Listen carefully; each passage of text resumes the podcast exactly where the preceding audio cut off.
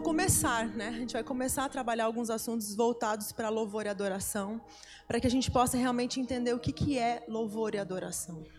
Então, resumindo, adoração e louvor não é o que você faz, é o que você entrega. Então, muitas vezes a gente fala, eu não vou vir aqui ensinar você, ah, vocês têm que levantar a mão na hora da adoração. Não, isso é o que você faz. Porque muitas vezes eu posso até levantar a mão, mas não entregar nada para Deus. Então, na adoração é o que a gente entrega, não o que a gente faz. E a gente vai falar sobre o que, que Deus realmente espera de nós e como nós podemos louvar mais a Deus e como podemos entender o poder que há no louvor e na adoração. Abram comigo Isaías 40. Quantos já estão em ritmo de férias? Quantos já estão sonhando com a praia, com, com, com as férias, com a viagem? Já estão, né? Então tá, chega nessa época do ano, as pessoas já estão sonhando, né? Os meus filhos estão contando nos dedos. Na verdade, a gente tem um calendário na geladeira e eles foram lá e anotaram o dia que nós vamos viajar para ver a vovó. Então, eles já estão contando. Quantos dias faltam, mãe? Quantos dias faltam? Todo dia eles me perguntam: quantos dias faltam, mãe? Então, a gente já fica com a nossa mentalidade assim, já voltada para isso, porque é normal, né? Final de ano, reta de final de ano. Mas Isaías 40, no versículo 26, vamos seguir juntos ali a leitura. Olha o que diz ali. No 26. Erga os olhos e olham para as alturas. Quem criou tudo isso? Aquele que põe em marcha cada estrela do seu exército celestial e a todas chama pelo nome. Tão grande é o seu poder e tão imensa a sua força, que nenhuma delas deixa de comparecer. Por que, que você reclama, ó Jacó? E por que você se queixa, ó Israel? O Senhor não se interessa pela minha situação? O meu Deus não considera a minha causa? Será que você não sabe, nunca ouviu falar? O Senhor é o Deus eterno, Criador de toda a terra. Ele não se cansa e não fica exausto. Sua sabedoria é insondável. Ele fortalece o cansado e dá grande vigor ao que está sem forças. Até os jovens se cansam e ficam exaustos. Os moços tropeçam e caem. Mas aqueles que esperam no Senhor renovam as suas forças. Voam alto como as águias. Corre e não ficam exaustos. Andam e não se cansam. Amém? Esse versículo nos mostra algo muito interessante. Quantos de vocês não gostaria de nunca ficar cansado e nunca ficar exausto? Seria bom se tivesse uma fórmula, né? Que nunca nos deixa cansado ou nunca nos deixa exausto. Principalmente nessa época do ano, né? Ritmo de final do ano, a gente já está cansado, o ano inteiro acumulando, né? As férias que a gente não tirou. Então, principalmente nesse ano, a gente precisa muitas vezes desse descanso. E pesquisas mostram que as pessoas estão cada vez mais cansadas porque elas estão trabalhando mais e dormindo menos. E isso está trazendo com que a população fique mais cansada. Foi feita uma pesquisa onde 98% dos brasileiros que foram entrevistados diziam que estavam cansados. 98% dos entrevistados diziam que estavam cansados. E 61 diziam que estavam exaustos. Gente, isso é um número grande, né? É um número bastante relevante. 98% dos entrevistados falaram: estou muito cansado. E 61% diz que está exausto. Então a exaustão tem sido, tem feito parte da vida das pessoas. O cansaço tem feito parte da vida das pessoas. Mas quando nós olhamos para esse texto de Isaías, ele fala: Até os jovens se cansam e os moços tropeçam e caem. Certamente, durante esse ano, você teve momentos de cansaço. Certamente durante esse ano você teve momentos de exaustão e até de tropeço, porque isso é algo natural, nós somos humanos. Né? Então, isso é natural, isso faz parte da nossa vida. Mas esse texto nos ensina um princípio maravilhoso, que começa lá no versículo 26. Olha o que diz lá no versículo 26 que nós lemos: Ergam os olhos e olhem para as alturas. Olha só. Quem criou tudo isso? Aquele que põe em marcha cada estrela do seu exército celestial e a todas as chamam pelo nome. Tão grande é o seu poder, e tão imensa a sua força, que nenhuma delas deixa de comparecer. Por que você reclama, Jacó, e por que você se queixa, Israel? O Senhor não se interessa pela minha situação, meu Deus não considera a minha causa? Será que você não sabe? Nunca ouviu falar? O Senhor é o Deus eterno, o Criador de toda a terra. Aonde está o princípio aqui? Pare de reclamar e comece a adorar. Pare de olhar para os problemas e comece a olhar para o Deus, Criador de todas as coisas. É esse princípio que está falando aqui. Porque naquilo que eu foco, eu empodero. Naquilo que eu fixar os meus olhos, eu vou, eu vou tornar aquilo grande. Se nós fixamos nos problemas, eles vão sugar as nossas forças. Se eu fixar na grandeza de Deus, se eu começar a olhar para a grandeza de Deus, eu vou ser renovado como as águias. É o que o texto está dizendo. Nós vamos ser renovados como a força da águia, nós vamos voar alto. Então, a fé, ela não conhece o cansaço quando depositada no lugar certo. Quando nós depositamos a nossa fé no lugar certo, ela não conhece o cansaço. Uma pessoa que tem fé, ela não se cansa. Uma pessoa que coloca a fé no lugar certo, ela não se, ela não fica exausta, porque a fé se renova. Nós temos um, personagem na Bíblia que eu acho muito interessante. Eu sempre uso ele, principalmente nessas épocas de final de ano, quando a gente fala às vezes com a liderança, que é Caleb. Caleb, ele foi um jovem que foi escolhido entre os doze espias para fazer uma, uma, uma, uma, uma, visualizar a terra prometida. Então, ele tinha que trazer um relatório da terra prometida. E ele foi, juntamente com esses, esses outros homens, visualizar a terra e trazer relatório sobre como era a terra. Moisés enviou esses homens. E olha só o que diz lá em Josué 14, você não precisa abrir, eu vou ler. Josué 14, Caleb falando então. Eu tinha 40 anos quando Moisés, servo do Senhor, enviou-me a Cades Barnea para espiar a terra. Eu lhe dei um relatório digno de confiança, mas os meus irmãos israelitas que foram comigo fizeram o povo desanimar-se de medo. Eu, porém, fui inteiramente fiel ao Senhor, o meu Deus. Por isso, naquele dia, Moisés me jurou: certamente a terra que você pisou será uma herança perpétua para você e seus descendentes, porquanto você foi inteiramente fiel ao Senhor, o meu Deus. Pois bem, o Senhor manteve-me vivo como prometeu, e foi há 45 anos que ele disse isso a Moisés quando Israel caminhava pelo deserto. Por isso aqui estou hoje, com 85 anos de idade. Ainda estou tão forte como no dia em que Moisés me enviou. Tenho agora tanto vigor para ir à guerra como tinha naquela época. Imagina um senhor de 85 anos falando assim: Eu tenho tanta força, tanto vigor, como eu tinha 40 anos atrás. E eu vou para a guerra e eu vou possuir a terra. O que, que isso mostra para a gente? Ele tinha 85, de, 85 anos de idade, estava cheio de força e de vigor, porque ele acreditou na promessa de Deus. Ele acreditou, isso encheu ele de esperança. E quando uma pessoa é cheia de esperança, ela é cheia de vida.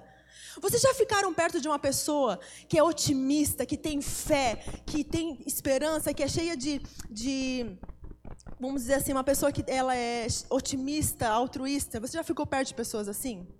Como é que você se sente quando está perto de pessoas assim? Você se sente bem, você se sente renovado perto de pessoas. O contrário também é verdadeiro, né? Quando a gente está perto de pessoas que é pessimistas, que só reclamam, parece que você foi sugado na sua força. Tudo que você tinha de bom ainda parece que ainda foi junto nessa conversa. Mas tem pessoas que quando você está perto delas, elas são tão otimistas, elas são cheias de esperança, elas têm tanta fé que aquilo te impacta, aquilo te, te, te desafia. E assim aconteceu com, com Caleb. Ele tinha tanta esperança naquilo que tinha que vinha da parte de Deus. Ele tinha tanta confiança na promessa de Deus que aquilo encheu ele de vigor. Então, se nós podemos dizer que quando nós estamos perto de pessoas que são otimistas, que são cheias de fé, isso nos renova, agora imagina quando nós estamos perto de Deus, que é fonte de força, que é fonte de vigor, que nunca se cansa e nunca fica exausto, como nós acabamos de ler. Como é que é viver perto dessa fonte de vida? Gente, vai, vai ter vida em nós vai ter alegria, vai ter força em nós, porque você já consegue, você consegue imaginar um Deus desesperado? Um Deus confuso? Um Deus que não sabe o que fazer? Você consegue imaginar Deus cansado? Você consegue imaginar Deus é, é, preocupado ou perdendo o controle ou sem esperança? Não, porque Ele não é assim.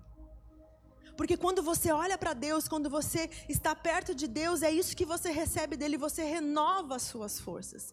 É o que o texto de Isaías está dizendo: aqueles que esperam no Senhor renovam as suas forças. E esse esperar aqui no original não é uma espera passiva. Ah, eu espero no Senhor, eu cruzo os meus braços e fico deitado na minha cama esperando pelo Senhor. Não, essa espera não é uma espera passiva. Essa espera no original diz buscar, estar reunido. É quando nós estamos reunidos com Ele, com a fonte de vida, é onde nós recebemos vida também. Quando você está reunido na fonte de vida, você recebe vida. Lembra que existia uma lenda, né? Ainda existe essa lenda da fonte da juventude? Que se você bebesse dessa água, você ia ter, ser eternamente jovem, né? Até filmes foram feitos em busca da fonte da juventude. Mas existe uma fonte de vida, a Bíblia diz. E a Bíblia diz que se nós bebemos dessa fonte, além de saciar a nossa sede, do nosso interior fluirão rios de águas vivas. Então há uma fonte de vida para cada um de nós. Aqueles que esperam no Senhor renovarão as suas forças. Então há uma fonte de vida disponível para nós, para todos nós que estamos cansados, que estamos exaustos, que tropeçamos e caímos porque somos humanos, somos limitados na nossa fraqueza física muitas vezes. Mas há uma fonte inesgotável para nós, onde nós podemos viver. E é essa fonte que nos faz voar alto como águia. É essa fonte que faz com que a gente corra e não fique exausto. É essa fonte que faz com que a gente ande, anda e não se cansa. Porque o texto está dizendo, não está dizendo assim, ó, nós não vamos nos cansar por causa das férias. Ou não está dizendo que nós não vamos ficar exaustos porque nós vamos ter mais tempo para dormir. Pelo contrário, ele está dizendo assim: ó, vocês não vão fazer menos, vocês vão fazer mais, vocês vão correr e não vão se cansar. Ele não está falando que nós vamos fazer menos e por isso nós não vamos ficar cansados. O que está dizendo nesse texto, vocês vão voar mais alto. Vocês vão fazer mais. Vocês vão fazer muito mais e vocês não vão se cansar. Porque vocês estão bebendo da fonte. É isso que o texto está dizendo. Tudo isso acontece porque nós estamos ligados na fonte. Existe uma fonte inesgotável que todos nós podemos beber. A palavra de Deus é essa fonte de vida. Quantas promessas, quantas palavras são liberadas aqui, há tanta vida fluindo daqui, tantas promessas que é para a tua vida, tantas bênçãos que você lê ali e você pode receber isso para você. Essas verdades que mudam a tua vida. Quando você está desanimado, você lê um versículo, você se renova, você se enche de esperança novamente. Você lá está triste, você vai para a Bíblia, você lê um salmo, você se renova no novamente.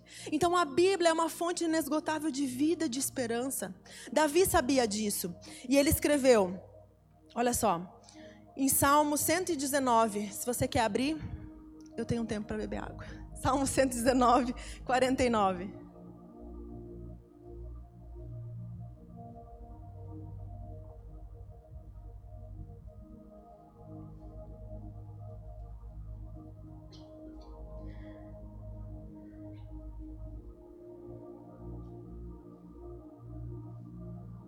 Salmo 119, 49 ao 50. Lembra-te da tua palavra ao teu servo, pelo qual me deste esperança. Este é o meu consolo no meu sofrimento. A tua promessa dá-me vida. A tua promessa é o que me dá vida, Davi falou. Sabe que Davi, eu gosto de falar de Davi, né? Da última vez acho que eu falei de Davi. Eu sempre falo de Davi, eu gosto muito dele. E Davi, ele escreveu esse salmo quando ele estava maduro. Mas Davi ele passou, ele teve uma trajetória bem difícil na vida dele, no seu governo, na sua liderança, na sua família, na sua vida espiritual. Davi passou uma situação muito difícil. O gigante que ele enfrentou quando ele tinha 17 anos não era nada perto do que ele ia passar. Aquele gigante, sabe o gigante Golias que ele, que ele teve que enfrentar? Isso não era nada perto das coisas que ele ia ter que enfrentar. Mas quando ele escreve esse salmo, ele está mais maduro e ele fala: A tua palavra me dá vida, a tua promessa é que me dá vida. Mas Davi, ele aprendeu desde cedo. Davi aprendeu que grandes problemas podem se transformar em grandes oportunidades. Desde muito cedo, Davi aprendeu que ele pode olhar para uma situação e ele pode encarar de forma diferente. Porque ou você pode ver uma grande luta, ou você pode ver uma grande oportunidade. Davi aprendeu então a ter o olhar correto, porque o tamanho do gigante ele pode representar uma ameaça ou uma vantagem depende da maneira como você olha. Ele é tão grande, impossível de derrotá-lo. Esse é o discurso dos pessimistas. Nossa, ele é muito grande. Eu nunca vou conseguir derrubar esse gigante. Ele é muito, né? Ele é demais para mim. Eu sou apenas um, um jovem guerreiro. Eu não vou conseguir derrubá-lo. Esse é o discurso do pessimista. Mas eu posso ter outro, outro discurso. Ele é tão grande que é impossível não derrubá-lo, não acertá-lo. Esse é o discurso de quem tem fé Então tudo depende da maneira como você olha. Tudo depende da maneira como você vê. Se você reclama, isso vai te matar. Se você busca força em Deus, isso pode se transformar num avanço. Aquilo que não te mata te fortalece. Já ouviram essa frase? Aquilo que não te mata te fortalece. Então você pode buscar, isso vai te matar ou vai te fortalecer. Nós precisamos aprender a tirar vantagem das dos desafios que nós temos pela frente. E Davi entendeu que aquele gigante era uma oportunidade para a vida dele. Era uma oportunidade que ele tinha. Agora, nós precisamos ter maturidade para co começar a enxergar dessa maneira. É difícil, às vezes, enxergar quando a gente está passando num problema, uma situação, uma dificuldade, a gente conseguir enxergar algo bom nisso. Isso é fruto da maturidade. Tá? Só quem tem maturidade consegue pegar os problemas e transformar em grandes oportunidades. Isso leva um tempo até que você adquira maturidade. E daí a gente começa a pedir, Deus, me dá maturidade. Daí sabe o que, que Deus manda? Mais problemas. Para que você lide com eles e você se desenvolva e você tenha maturidade. Daí a gente pede, Deus, me dá força. Daí sabe o que Deus manda? Fardo. Para você exercitar o teu músculo e você então ficar mais forte. Daí a gente pede, Deus, me dá coragem. Eu quero ser uma pessoa mais corajosa, mais ousada. E sabe o que Deus manda? Mais gigante para você enfrentar. E daí nós pedimos, Deus, nós queremos ser mais unidos, nos dá unidade. E Deus manda situações que nos vai fazer ficar mais unidos. Porque vocês acham que a igreja primitiva, ela tinha tudo em comum. Eles viviam unidos. A Bíblia fala né, lá em Atos que era uma igreja que vivia em unidade, em tudo em comum, porque eles eram altruístas, porque eles eram desprendidos. Vocês acham que era por isso? Não. Eles não tinham outra escolha. As circunstâncias obrigavam eles a viver em unidade e ter tudo em comum, porque tinha muita perseguição. Quando a Daia começou a orar e falar assim: Deus, nós queremos, faz de novo aquilo que o Senhor fez, né? Estava no vento impetuoso, eles estavam reunidos. Por que, que eles estavam reunidos de portas fechadas? Eles estavam com medo, eles estavam sendo perseguidos. Eles só tinham uma promessa na qual eles podiam se agarrar, que era a promessa de que Deus falou assim: fiquem em Jerusalém e esperem pela promessa.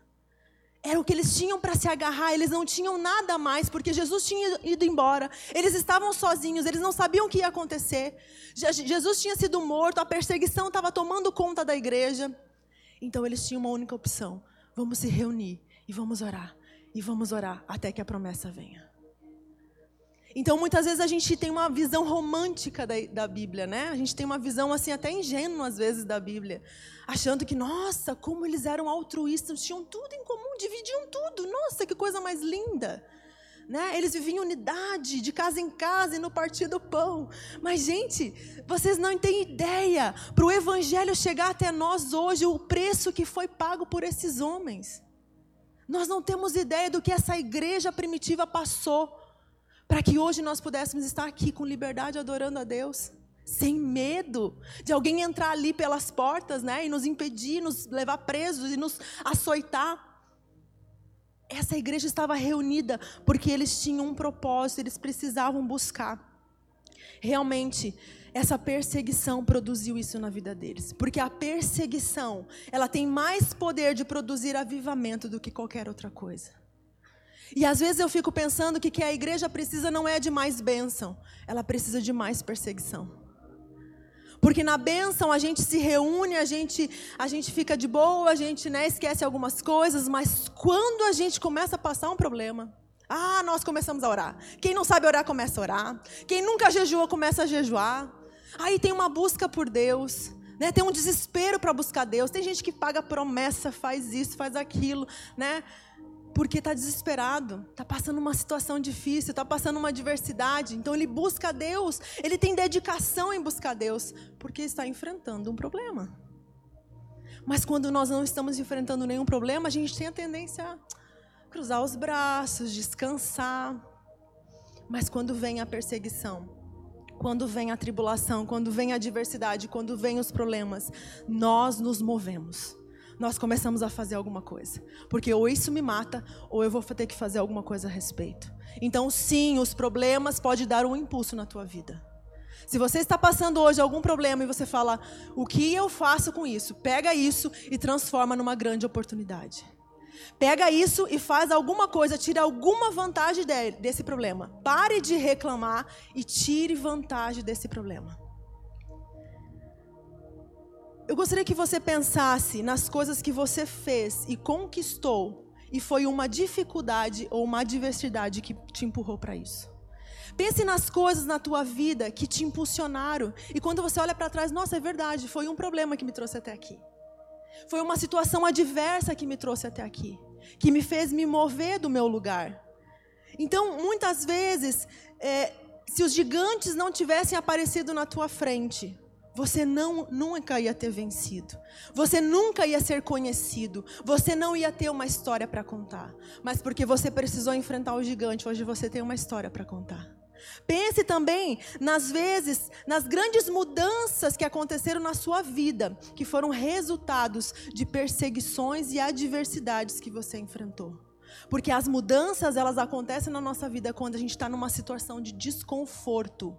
Porque quando está confortável, ninguém muda, correto? Quando está confortável, ninguém muda.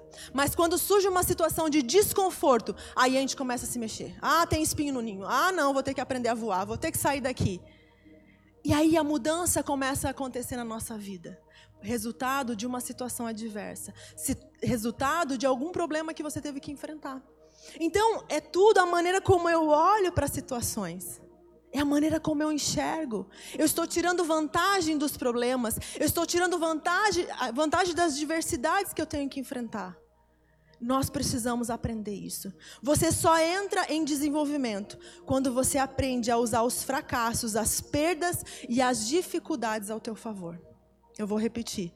Você só entra em desenvolvimento quando você aprende a usar os fracassos, as perdas e as dificuldades ao teu favor, para te impulsionar, para te levar mais longe, para te levar perto do teu destino, para te levar perto do teu propósito. Então aprenda a usar todas essas diversidades ao teu favor. Thomas, quem conhece Thomas Edison? Thomas Edison foi considerado pela, na sua primeira, pelos seus primeiros professores como um burro. Ele é muito burro, o professor dele falou. E Thomas Edison, ele foi o homem que inventou a lâmpada. Mas ele foi considerado burro pelos seus professores.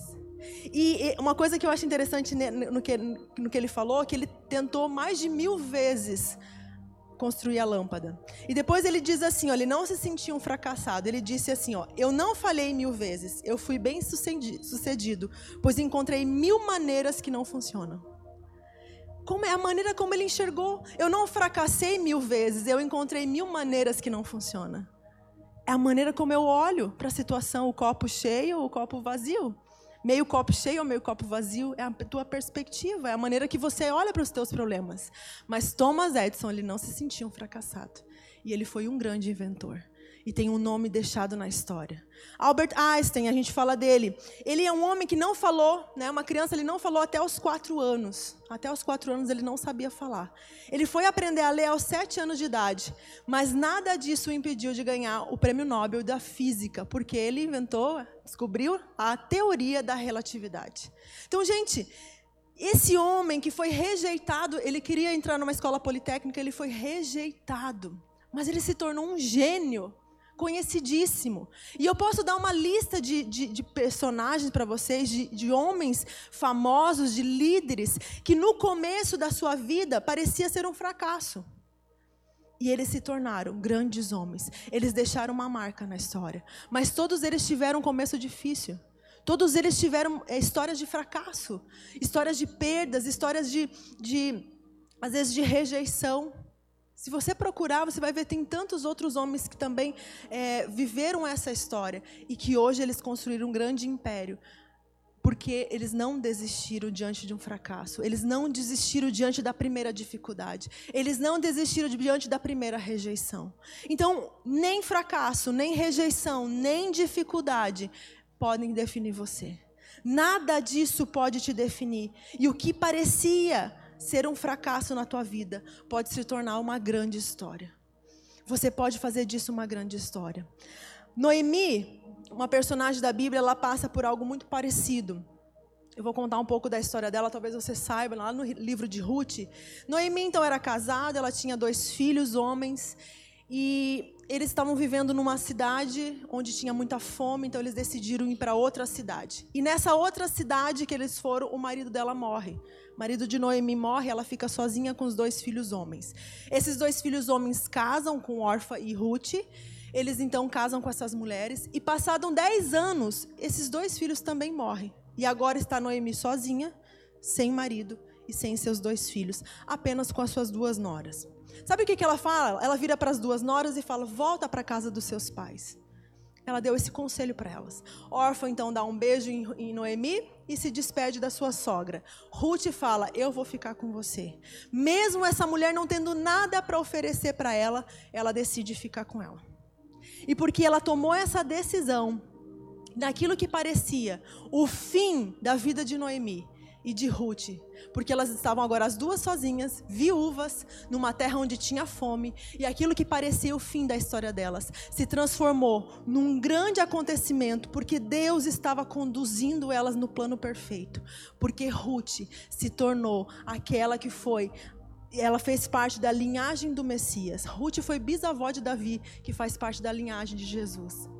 Então, tudo o que aconteceu na vida delas, aquela, aquela história de fracasso, de, de, de morte, de situações difíceis, de desastres que estavam acontecendo na vida delas, conduziram elas para aquele lugar onde ela ia se tornar aquela que ia fazer parte da linhagem do Messias. Que honra para essa mulher, porque ela decidiu se alinhar com aquilo que Deus estava fazendo.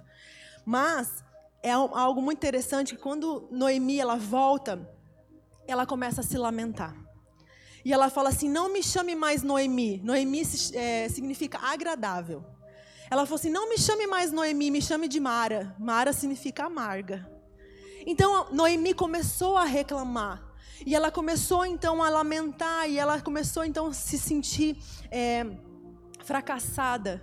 E nós não podemos permitir que o desencorajamento tome conta da nossa vida. Porque Noemi começou, antes de que realmente entendesse o que Deus estava fazendo, ela começou a se sentar e falou assim: Não me chame mais de agradável, eu quero ser chamada de amarga, porque eu sou uma mulher amarga. Mas então Deus começou a trabalhar na vida dela. Deus começou então a mostrar para ela e ela começou a entender o que Deus estava querendo fazer. E ela empurra, ela empurra Ruth para o seu destino profético. Então, algo que nós precisamos aprender dessa história é que os sofrimentos eles podem ou te destruir ou te fortalecer. Você pode continuar sendo agradável ou amarga. Você pode continuar sendo aquela que tem fé, que tem coragem, ou aquela que desiste, que fracassa.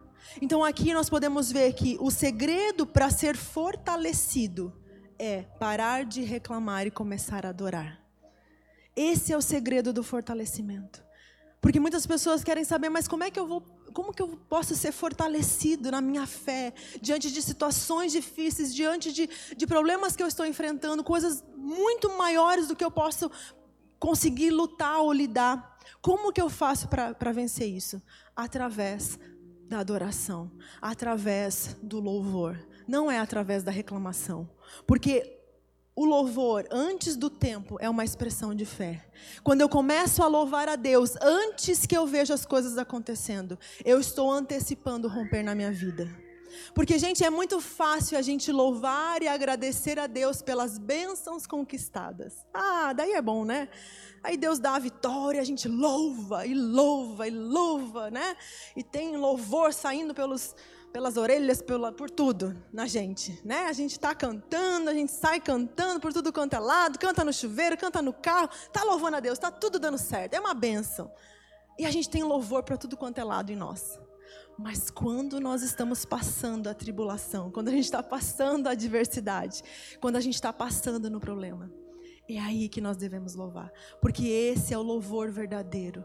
Esse é o louvor que expressa a fé e a confiança no Deus imutável, no Deus que não se abala, no Deus que é forte, que os montes, os montes podem se abalar, mas o nosso Deus permanece para sempre.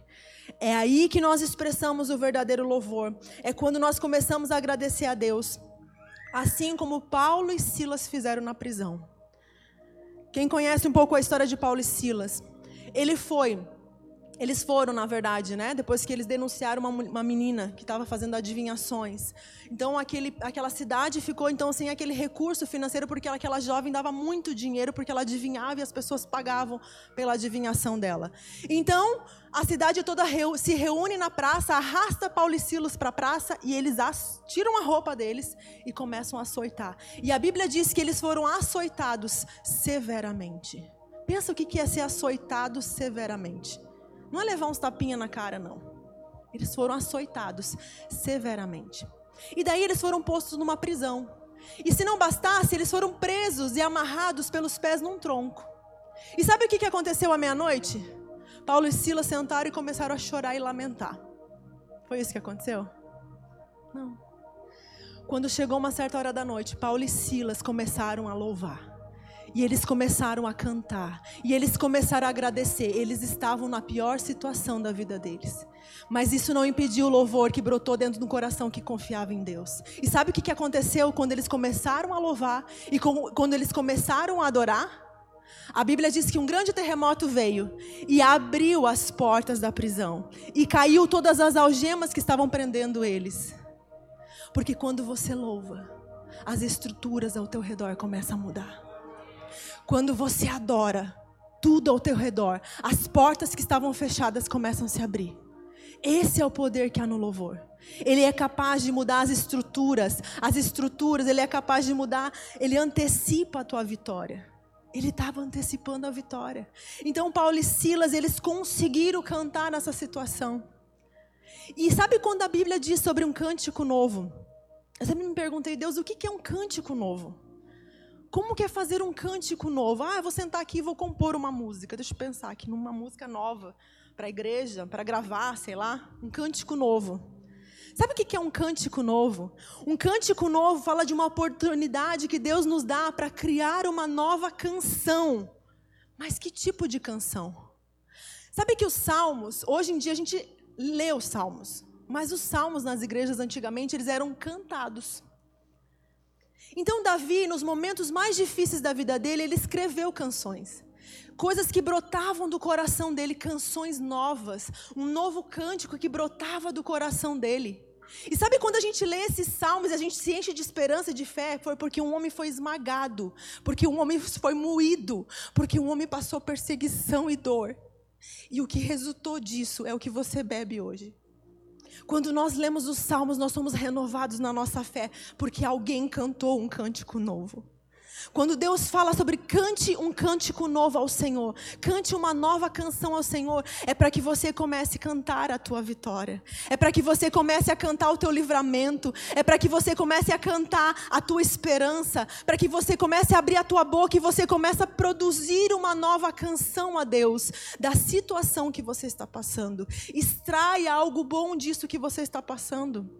Cante a tua vitória antes que ela chegue para que ela possa chegar, porque o louvor, ele libera o favor de Deus. O louvor e a adoração vai liberar o favor de Deus. A reclamação, ela só te coloca para baixo. A reclamação, ela só vai te afundar cada vez mais. Mas quando você louva a Deus, quando você abre a tua boca em adoração, você está fazendo, você está trazendo e convidando um romper para todas as áreas da tua vida. Quando você abre a tua boca em louvor e gratidão, você está convidando para que Deus venha agir naquela situação. Você está liberando Deus para que Ele venha. Você está declarando, Deus, eu confio em Ti. Mesmo que eu não esteja vendo nada, mesmo que eu não estou vendo nada acontecendo, a situação não está mudando, mas eu estou te agradecendo, eu estou te louvando e eu estou confiando em Ti. E quando você deposita a tua confiança, quando você espera no Senhor, você é renovado em força, você é revigorado, você se enche de esperança e de fé. É isso que Deus quer para a tua vida. Que você não se abale, que você não se frustre, que você não se, se, se, se entregue quando o problema chegar, mas que você transforme isso em bênção. As canções que nós cantamos são fortes declarações. As canções que nós cantamos são declarações daquilo que nós queremos viver. Quando você canta uma canção e aquela canção mexe com você, ela é capaz de mexer com tudo em você. Você sente isso? Que mexe não só com o teu espírito, mas mexe com a tua alma, às vezes mexe com o físico. Você se arrepia, você sente um, né? Você tem algo que você é, é, tocado no corpo, na alma e no espírito, porque a canção ela tem esse poder de produzir essa mudança. Ela mexe com você. Tem canções que te fazem chorar, tem canções que te fazem sorrir, ficar mais alegre. Não é assim? Então, é o que Deus está falando. As canções elas estão preparando um caminho da vitória. As canções são palavras que nós construímos um caminho por onde nós vamos passar. Quando você abre a tua boca e você começa a cantar algo, você está construindo um caminho, porque palavras é, palavras é matéria. Você está construindo um caminho que você quer passar. Agora, se você está reclamando e só reclamando, você está construindo o deserto no qual você vai ficar. Quando nós reclamamos, nós estamos construindo o deserto. Mas quando nós louvamos, as circunstâncias começam a mudar, porque você antecipa a tua vitória. Você antecipa a tua vitória. Nós precisamos aprender a antecipar a nossa vitória. E não adorar a Deus, e não só louvar a Deus só quando as coisas estão bem. Sabe que eu estava pensando, o que é um grito de guerra? Por que, que nos times, né, nos, nos campeonatos, às vezes nas gincanas, tem um grito de guerra? Por que, que existe um grito de guerra?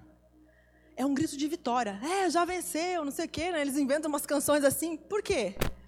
Eu estou gerando uma intimidação no meu adversário. É um grito de vitória. Eu estou elaborando uma canção que eu estou declarando que eu sou melhor, que eu sou mais forte, que eu vou vencer. E eu começo a gritar, e esse grito de guerra começa a produzir uma intimidação no adversário. É por isso que os gritos de guerra existem. Então, quando você começa a fazer uma declaração de vitória, o inimigo começa, opa, opa, ele começa a se intimidar e ele começa a se recuar. E ele começa a recuar na tua vida. Quando você abre a tua boca e você começa a fazer uma declaração, um grito de vitória. Então nós precisamos aprender a abrir nossa boca não para reclamar, mas para agradecer e para fazer declarações poderosas que vão transformar a nossa vida. Nós precisamos entender e quando a gente vê as histórias, se você já assistiu filmes, é, esses filmes épicos, né, esses filmes de guerra, também existia sempre um exército que ia na frente com o quê? Com tambores. Eles iam com música. Como assim? Um exército na frente vai com o pessoal tocando música? Por que aqueles tambores, aqueles, aquele som produzia uma intimidação também no inimigo? Esse é o poder do louvor. Esse é o poder da adoração, de intimidar os teus inimigos. E não você ser intimidado por ele. Porque quando a gente volta para aquele texto lá de Davi diante do Golias, Golias estava lá ridicularizando o exército de Israel. Quem que são vocês? Vocês não são nada. E de repente então Davi, que era um adorador, Davi, que sabia louvar a Deus, ele louva a Deus, ele fala assim: Ah, o meu Deus me livrou de leão, de urso, ele vai me livrar desse daqui. Ele abriu a boca em louvor e gratidão. Ele abriu a sua boca e ele fez declarações poderosas. E por causa daquela declaração, ele se empoderou, foi para a guerra e derrotou o gigante. Mas muitas vezes nós estamos ouvindo ruídos de fracasso. Muitas vezes nós estamos ouvindo ruídos Gente, tem umas passagens na Bíblia que são tão loucas que às vezes o exército só ouvia o povo celebrando e, e, festejando, e eles já ficavam com medo. Ah, é, é, canto de vitória, pronto, somos derrotados. O Senhor é com eles, então eles desistiam de lutar com o povo de Israel, porque o povo estava louvando e agradecendo a Deus. Eles simplesmente batiam em, re, em retirada, porque eles ouviam no acampamento som de agradecimento e de louvor e adoração. É isso que nós precisamos produzir como igreja. É esse som que move, que modifica as estruturas. É esse som que nós precisamos produzir para que as mudanças comecem a acontecer. Não só na tua vida, mas na sociedade, em todos os lugares. Esse é o poder liberado no louvor. Quando nós abrimos a nossa boca para ser fonte de vida, para ser rios de águas vivas quando nós abrimos a nossa boca e nós paramos de ouvir os ruídos que estão dizendo que nós não vamos conseguir, que nós somos fracassados, que nós erramos, que nós estamos cansados. Ah, você já está velho, você não tem idade, você não vai conseguir, você nunca estudou, você não tem. E, e aí vai, tantos ruídos que nós começamos a ouvir. Quando na verdade nós precisamos abrir a nossa boca e começar a liberar aquilo que Deus quer que a gente fale e que você comece a abrir a tua boca e liberar aquilo que você quer viver. Aquilo que você quer viver, as tuas palavras estão construindo um caminho por qual você vai passar.